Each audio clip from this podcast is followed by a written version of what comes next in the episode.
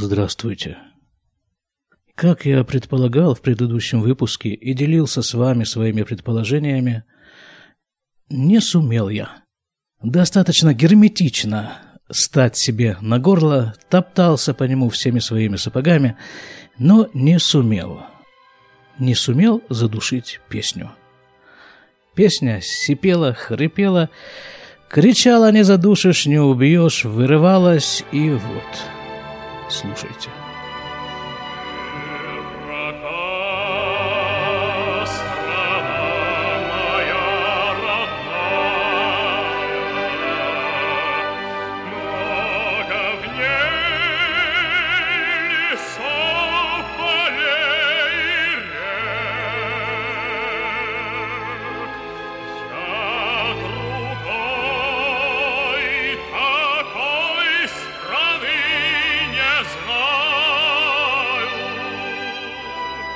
Вы слушаете 285 выпуск подкаста «Немного оглянувшись», который публикуется на сайте шломурадде.ком о России.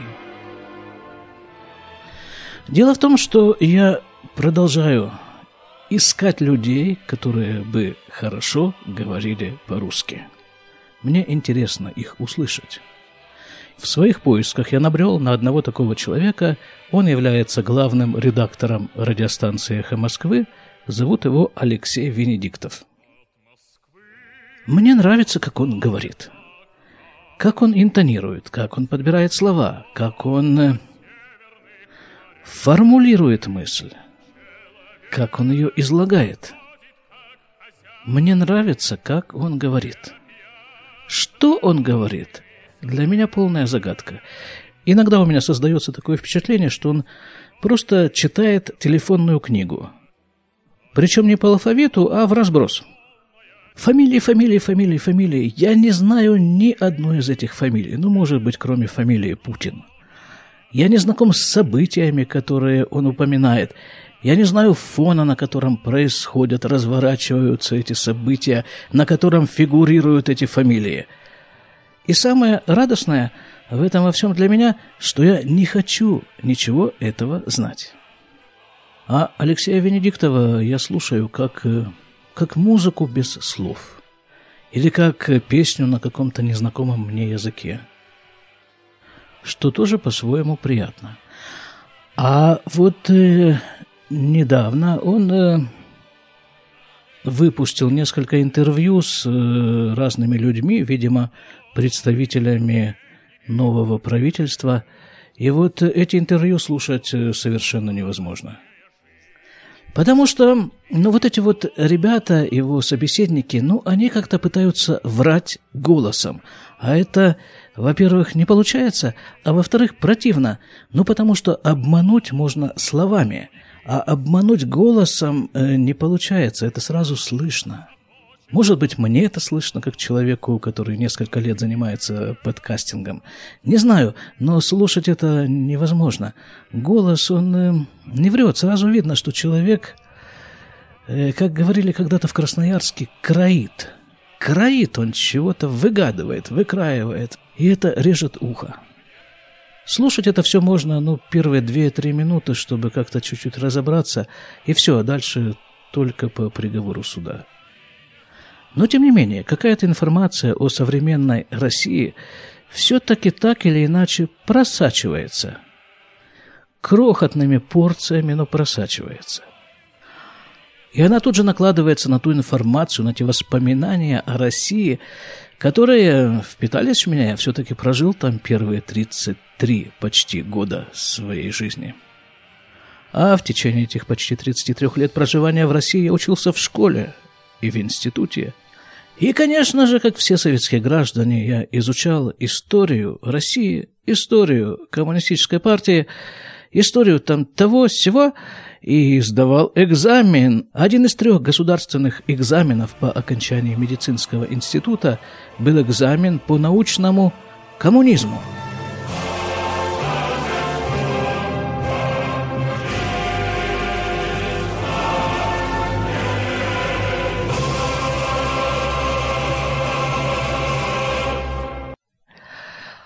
А потом я из этой России уехал, и вот уже 26 с лишним лет живу вне России.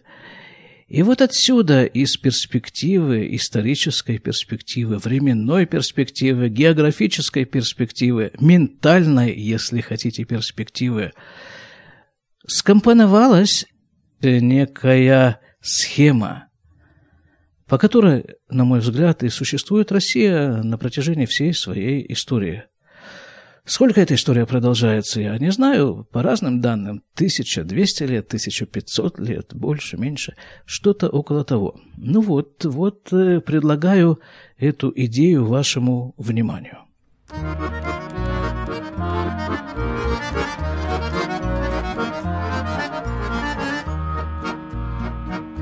Когда весна придет, не знаю, пройдут дожди.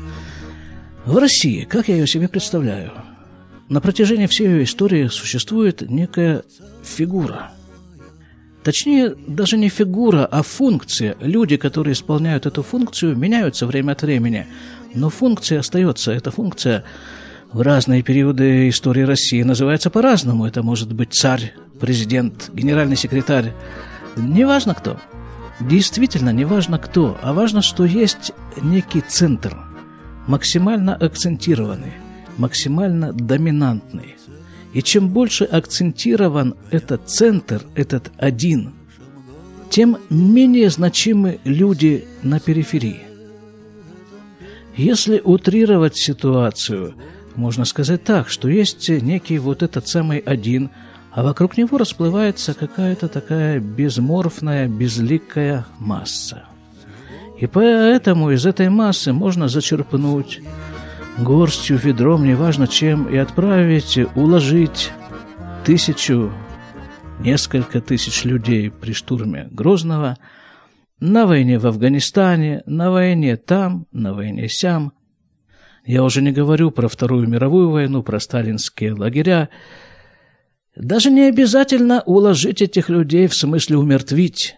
Это тоже, конечно. Но вот просто, как это делал Петр I, насколько я себе представляю, при строительстве Санкт-Петербурга. По одним данным там э, погибли масса людей, другие данные опровергают. Говорят, что просто там работали очень много людей, которые туда как бы пригнали. Так вот этот пригон по разнарядке, это и есть зачерпнуть. Зачерпнуть этих людишек с периферии, сколько бы их там ни было, и плеснуть туда, куда нужно в этот момент.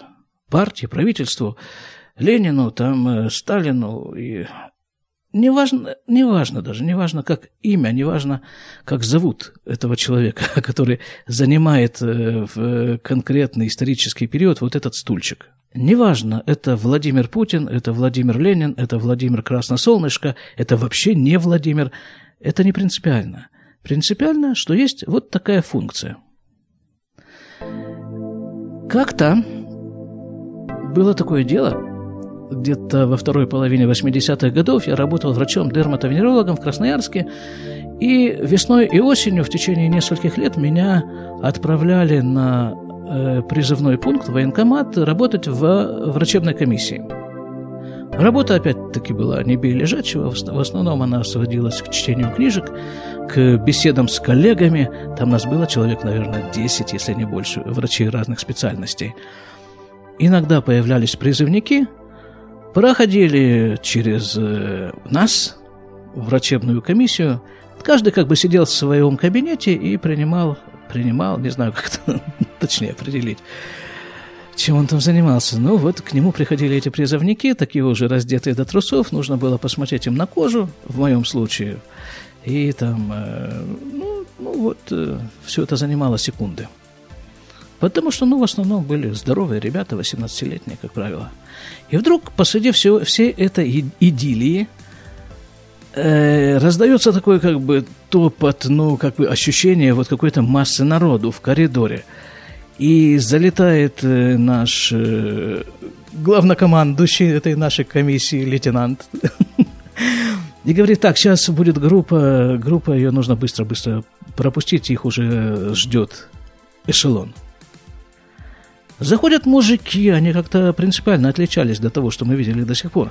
Потому что мужики были, ну, такие, лет по 30 примерно, такие как-то, я помню их, какие-то плотные такие, э, как-то вот по каким-то габаритам они похожи были друг на друга.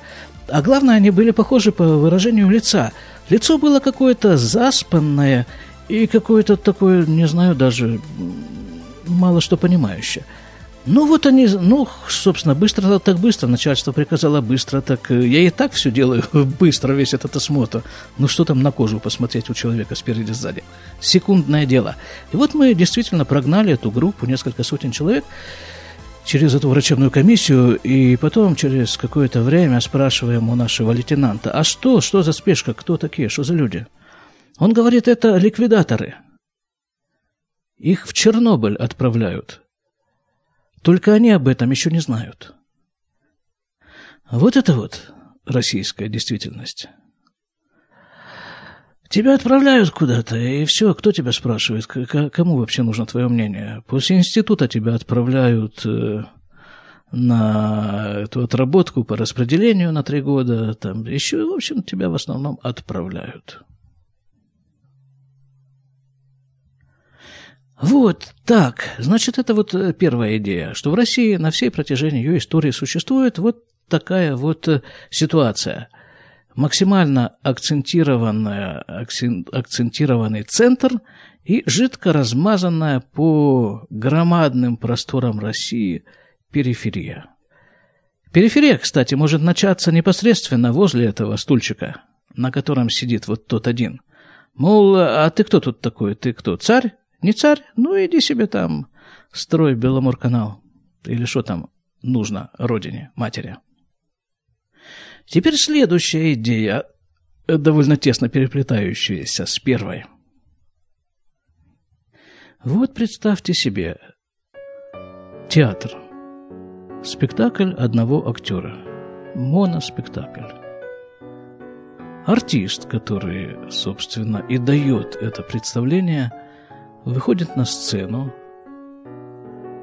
открывается занавес, зал пуст. Никого. Он к администратору, мол, в чем дело, что случилось. Администратор говорит, да все в порядке, в общем, просто ни одного билета не продали. Ну что он, этот артист, оденет свою пальтишко, дырявая, или там какое ни есть, потертое, и пойдет себе домой. Потому что, ну, артиста, артисту нужна публика. Публика его питает во всех смыслах. Еще есть такое выражение «свита играет короля» или «свита делает короля». Король без свиты не король, король без подданных не король. Иначе над кем он король? Та же идея просматривается и во взаимоотношениях центра, о котором мы только что говорили, и периферии. Периферия питает центр. Питает его чем? Да прежде всего своим вниманием. Причем совершенно неважно, это внимание со знаком плюс или со знаком минус, или с любым другим знаком. Скажем, вот эти вот все митинги, да, митинги, он нам не царь, написано на лозунгах. Во-первых, э, вдумаемся в сам лозунг, да? Вот э, само существование царя не подвергается никакому сомнению, просто лозунг говорит, что сейчас на месте царя находится не совсем тот человек, которого бы нам хотелось, и, может быть, стоит его заменить, но царь обязан быть. Это следует из этих лозунгов. Недавно были митинги с самолетиками по поводу блокировки телеграмма, и вот, вот эти митинги, вот эти вот митинги, как бы они против направлены, да, вот они против. Но на самом-то деле, э, чем более против, тем больше внимания они привлекают к самому царю, к самому президенту, генеральному секретарю и их же с ним, с ними.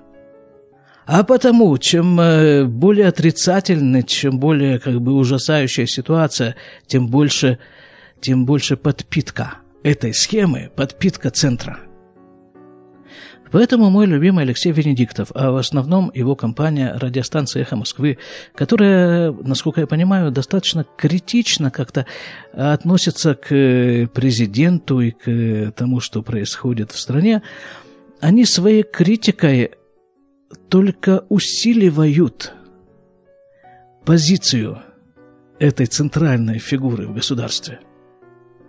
А вот если бы какой-нибудь мужик, скажем так, э, в день выборов, в день инаугурации возьмет себе удочку и поедет куда-нибудь ловить рыбу. Только надо, чтобы клев был хороший. Потому что когда клев хороший, отвлекаешься от всех инаугураций, от всего вообще. Клюет, но куда тут денешься.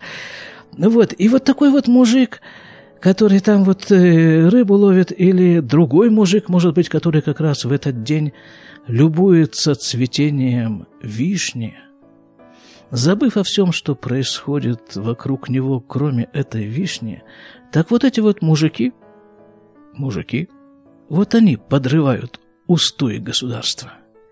Почему? Потому что они не обращают никакого внимания на центр, не думают о нем, и им вообще как бы это все все равно, значит, от них никакой подпитки центру ждать не приходится. Что должен делать центр?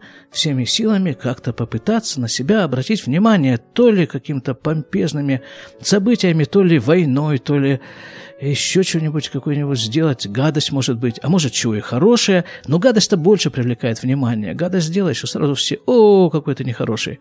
И внимание плывет к тебе потоками мутными, неважно какими, важно, что оно тебя питает. Это я уже как бы себя поставил на, меня, на вот этот вот стульчик. Я вот не посадил себя на него, а именно поставил. Встал на стульчик и пропел свою песню о России.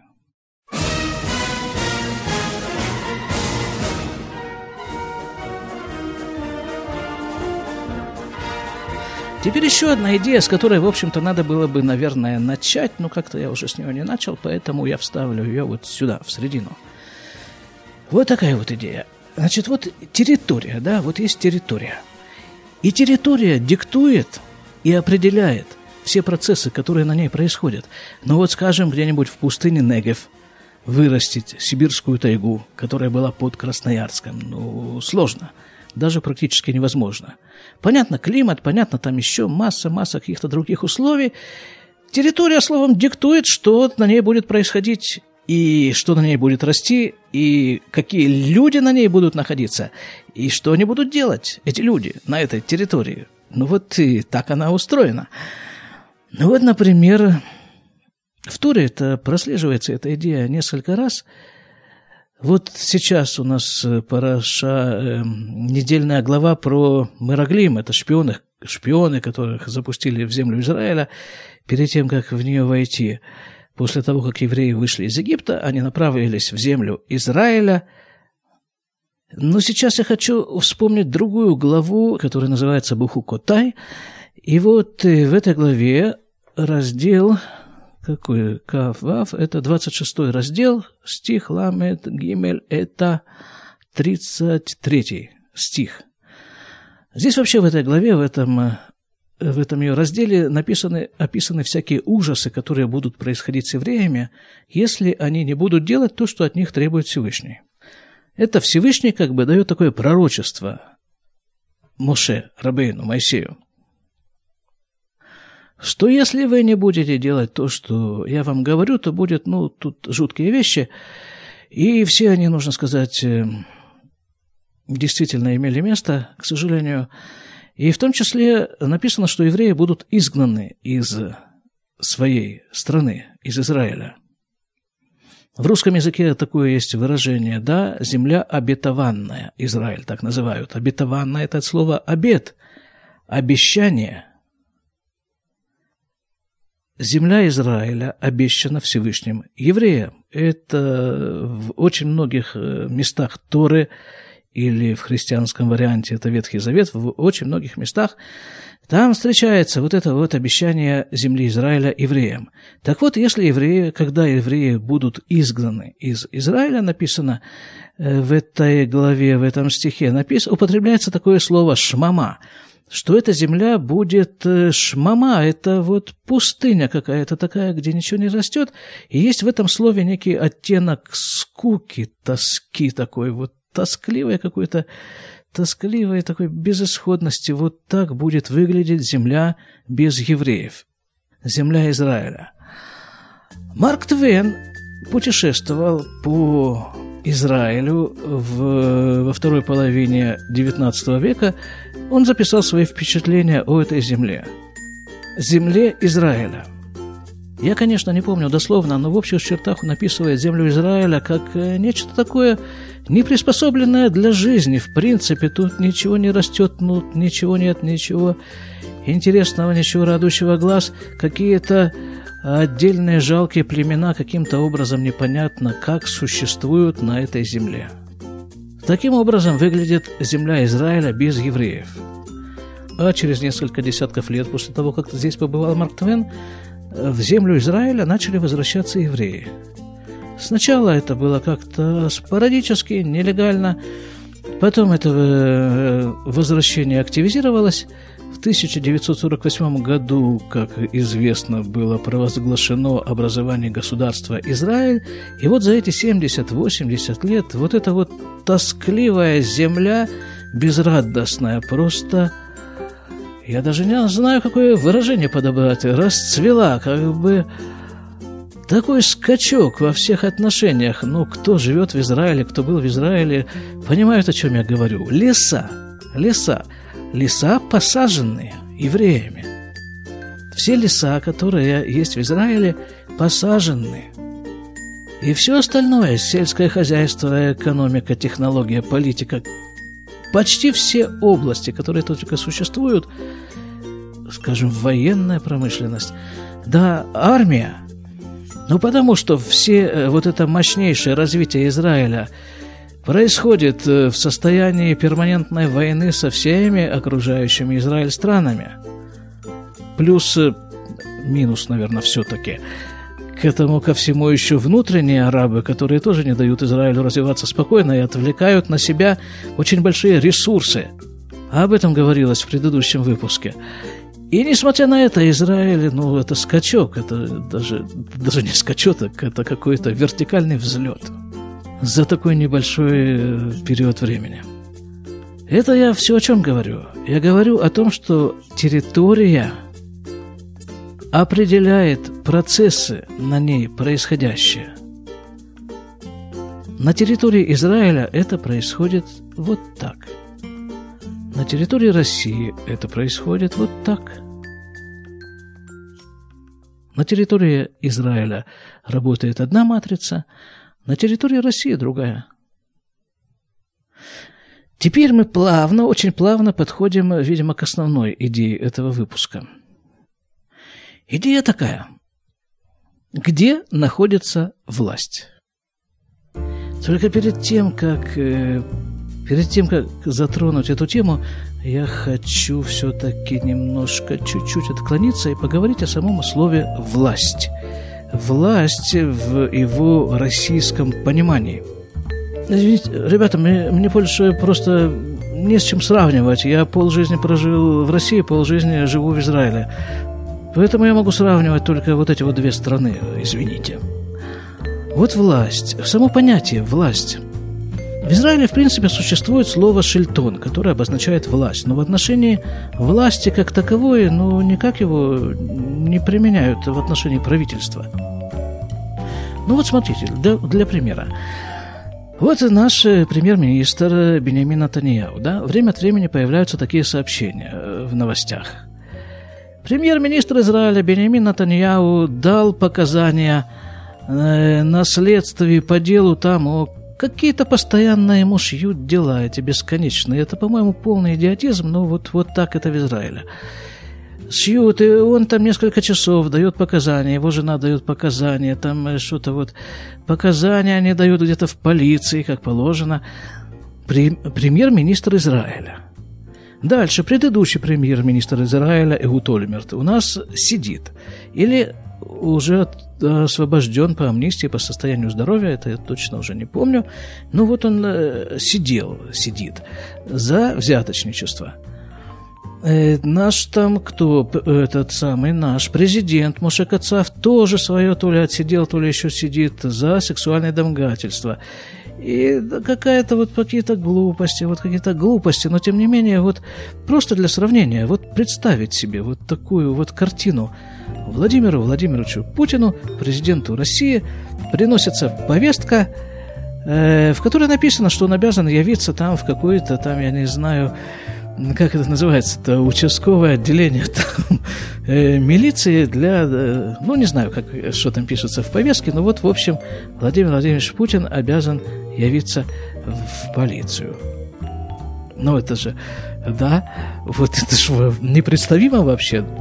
Ну, вот любопытно было бы посмотреть просто в лицо тому человеку, который принес ему повестку. А следователь, да, вот на допросе, да, на допросе следователь. Там же первый вопрос, насколько я себе представляю, первый вопрос следователя э, – фамилия, имя, отчество. Ну и дальше там э, место работы и должность. Ну, но это непредставимо все, да, в отношении Владимира Владимировича Путина, президента России, это все совершенно непредставимо. Потому что вот, э, ну вот, э, вот так, э, вот так.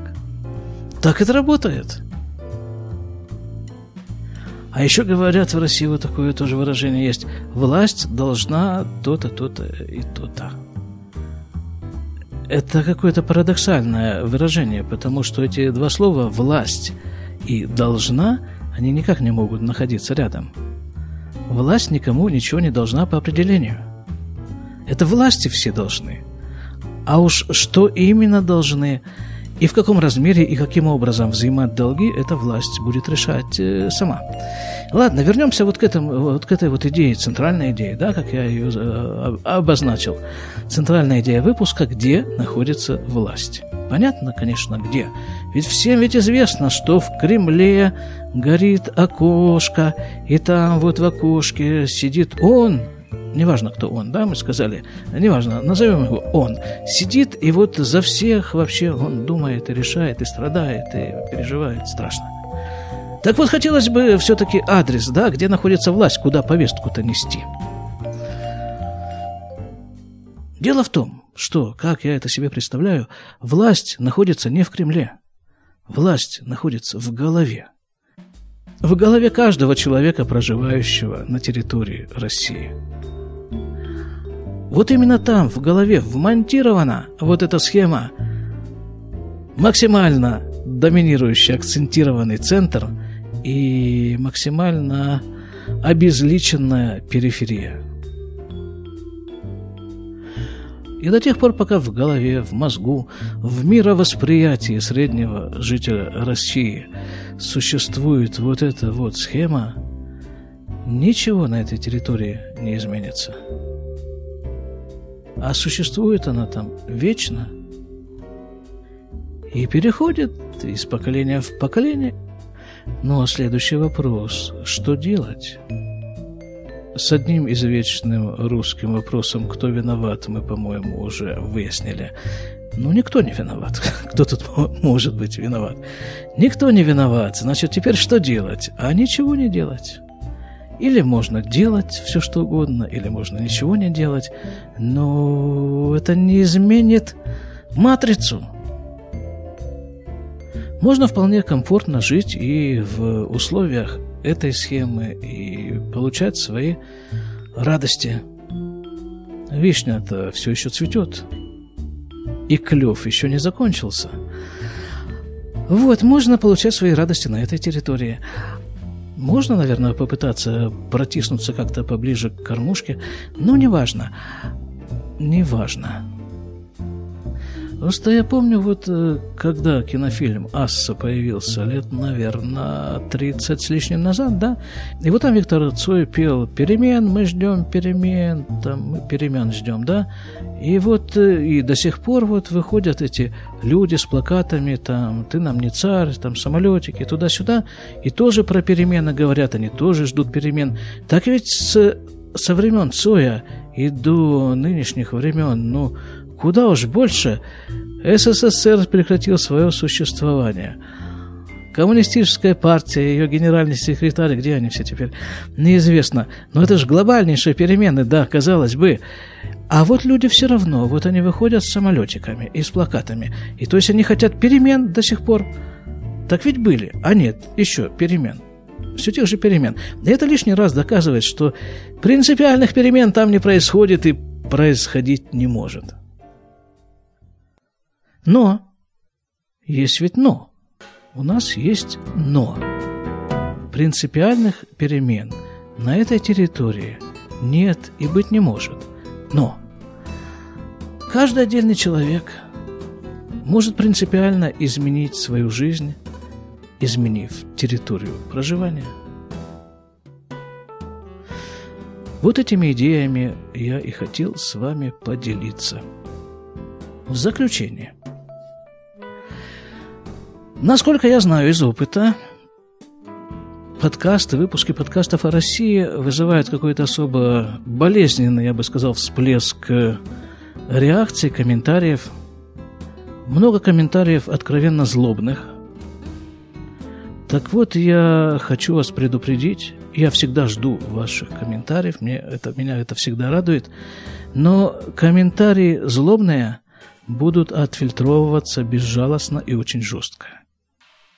Когда мне приходит какой-нибудь комментарий, что-нибудь типа «А чё ты за Путина взялся за нашего?» или что-то там в этом духе, вот мне сразу представляется такая картина перед глазами. Вот, вот такой вот мужик такой, э, вот э, он почему-то с лопатой у меня всегда представляется. Вот с лопатой мужик. Лучше, конечно, в телогрейке, там, в этой самой вот э, шапке-ушанке, э, такой, может, даже в сапогах кирзовых, но это все не обязательно. А вот лопата обязательно, это обязательный атрибут. И вот лопата у него в руках, и он ей замахнулся, чтобы вдарить куда-нибудь, а, а некуда. Никого вокруг нет, он один. И, а лопату опускать уже как-то э, как-то э, не хочется но уже замахнулся. И он стоит с лопатой и ждет. Вот там где-то в кустах что-то зашевелилось. Трах туда. И опять лопату на изготовку. И вот, вот когда мне приходят от этих мужиков комментарии, как-то становится совершенно скучно, и не хочется уже ничего говорить, и приходится как-то там довольно долго собираться на самом-то деле с мыслями после э, вот э, такого рода комментариев. Значит, я вас попрошу, в комментариях, э, если вы не можете не ругаться, то ну что ж поделаешь, давайте. Только знайте, что э, это не будет опубликовано. Никто этот комментарий не увидит, никто его не прочитает. Вместе с тем я знаю, что есть много, есть у меня много доброжелательных слушателей. Я знаю это по их комментариям, по их прочим знакам внимания, которые они мне время от времени, спасибо им оказывают. Совершенно не обязательно со мной соглашаться, конечно же, но откровенная грубость или даже попытка нагрубить не пройдет. За сим разрешите откланяться. Вы слушали 285 выпуск подкаста «Немного оглянувшись», который публикуется на сайте shlomorad.com. Всего вам доброго. До свидания.